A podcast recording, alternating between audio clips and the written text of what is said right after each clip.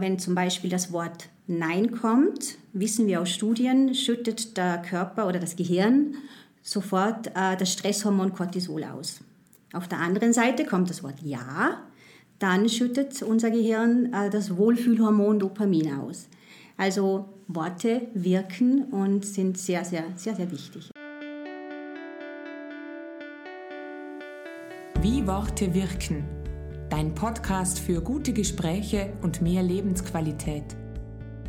Am Mikrofon ist Heidi Winsauer und heute reden wir mit Brigitte Hollenstein.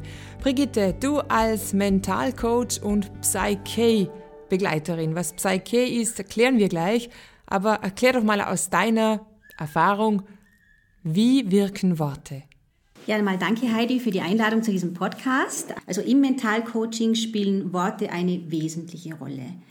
Denn es geht dort darum, nicht nur neue Bilder und Vorstellungen ins Denken zu bringen, sondern auch andere Gedanken. Und Gedanken bestehen aus Wörtern.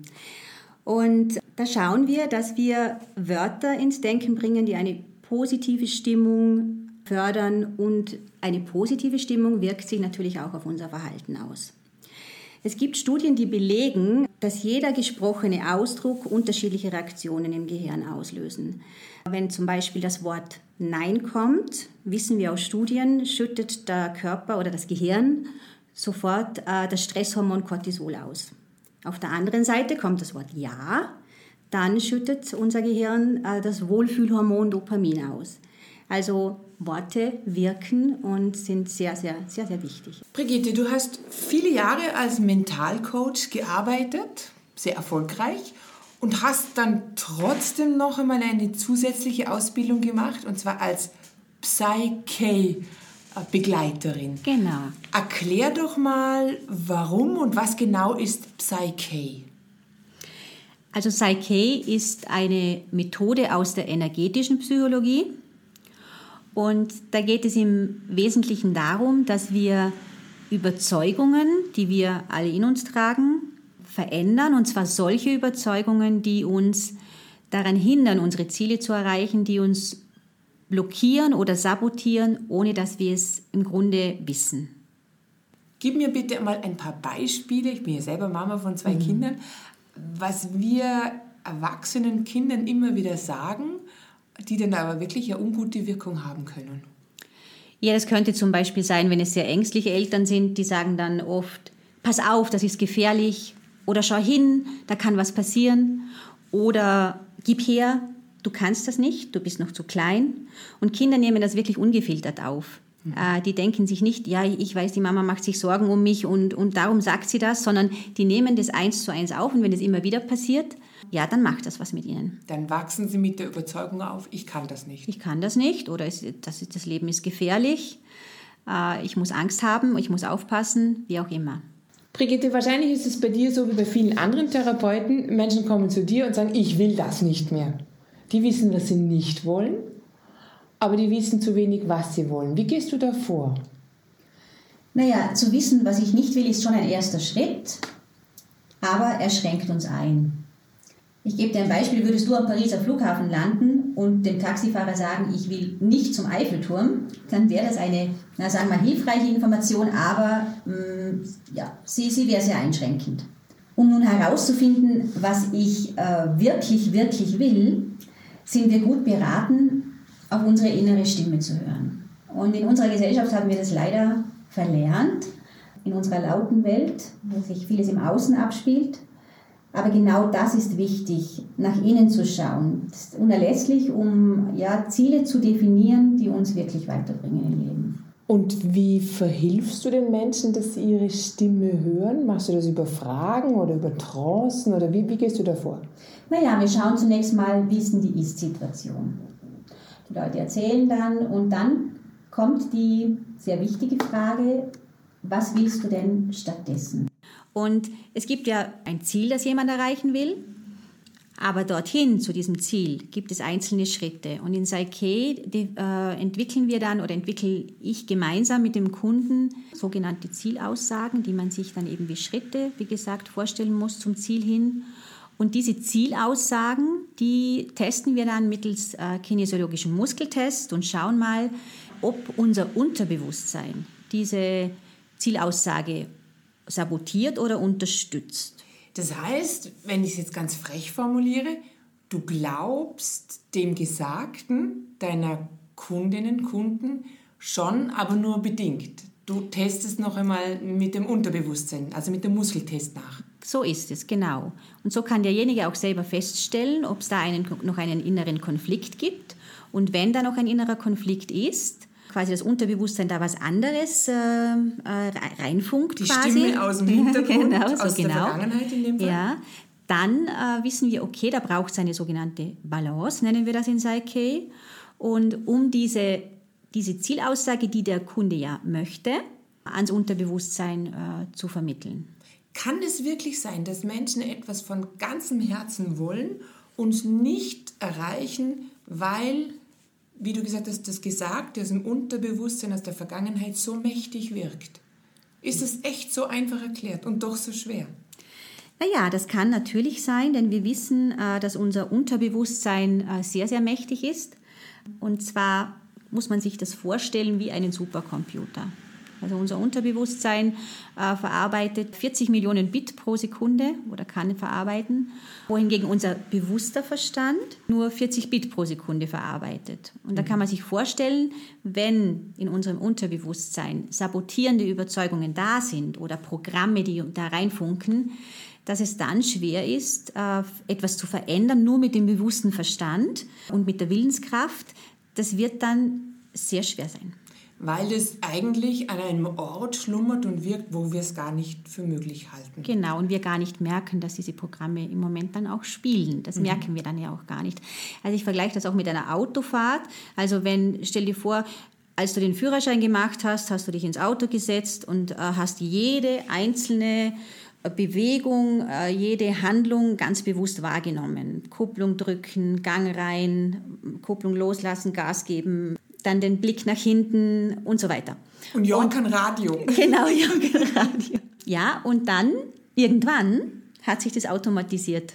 Und du merkst eigentlich gar nicht mehr, was du da machst. Du fährst von A nach B, neben dir sitzt vielleicht jemand auf dem Beifahrersitz, du unter, unterhältst dich mit dem. Und wenn du dann angekommen bist, und man dich fragt, na, wie war denn mein Fahrverhalten, wirst du sagen, keine Ahnung. Mhm. Weil du hast das automatische Programm, Autofahren ist abgelaufen. Mhm. Und so muss man sich das vorstellen, wenn da Dinge in uns sind, die uns, ja, äh, Programme, die ablaufen, die uns sabotieren und wir merken es gar nicht. Das macht ja das Gehirn auch, damit es Energie sparen kann, weil wenn immer alles zum ersten Mal genau wird, ist ja auch nützlich. Wir haben ja auch sehr viele nützliche Programme, klar, Logo. Das bringt mich allerdings zum nächsten Punkt.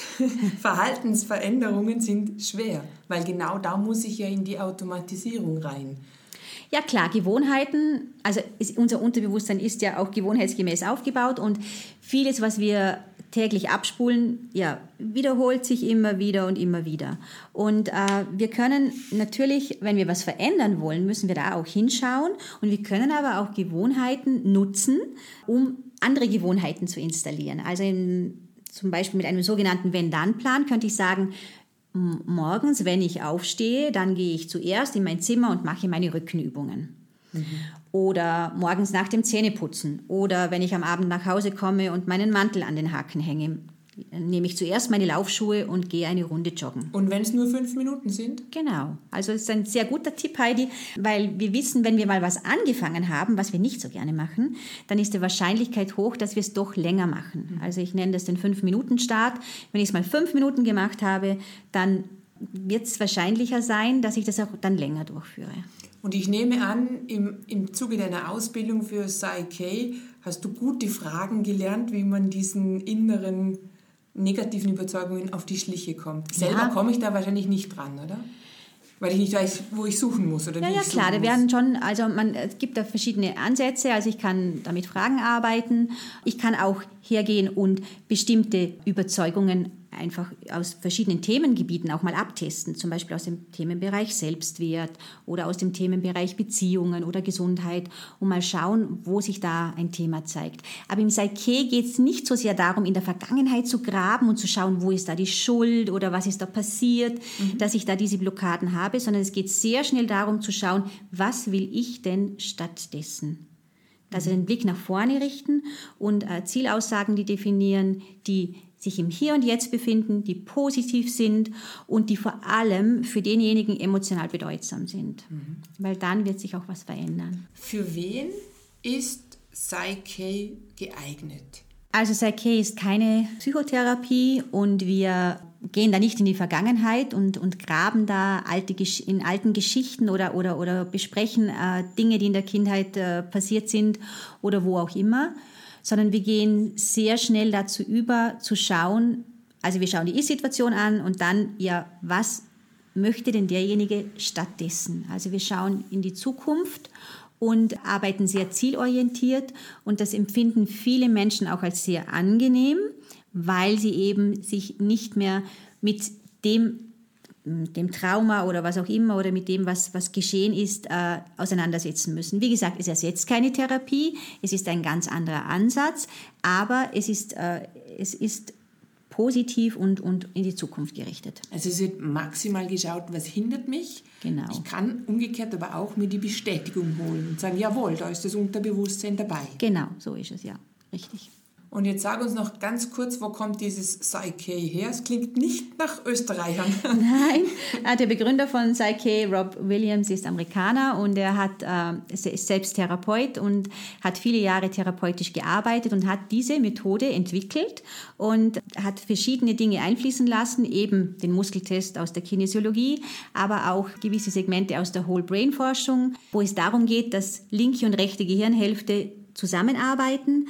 Und das wäre ein idealer Zustand, wo wir dann kreativer sind, wo wir auch leichter Veränderungen machen und wo uns einfach die Verwirklichung von Zielen äh, leichter fällt.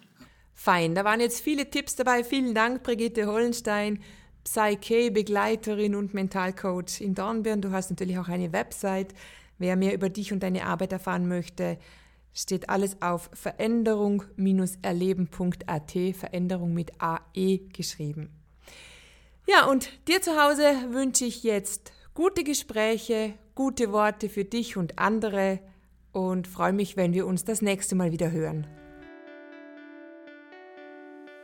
Dieser Podcast ist eine Produktion des Vereins für positive Kommunikation. Alle Infos über uns findest du auf unserer Website wiewortewirken.at. Dir hat gefallen, was du gehört hast? Fein, das freut uns. Dann folge uns doch in Zukunft, damit du keine Folge mehr versäumst.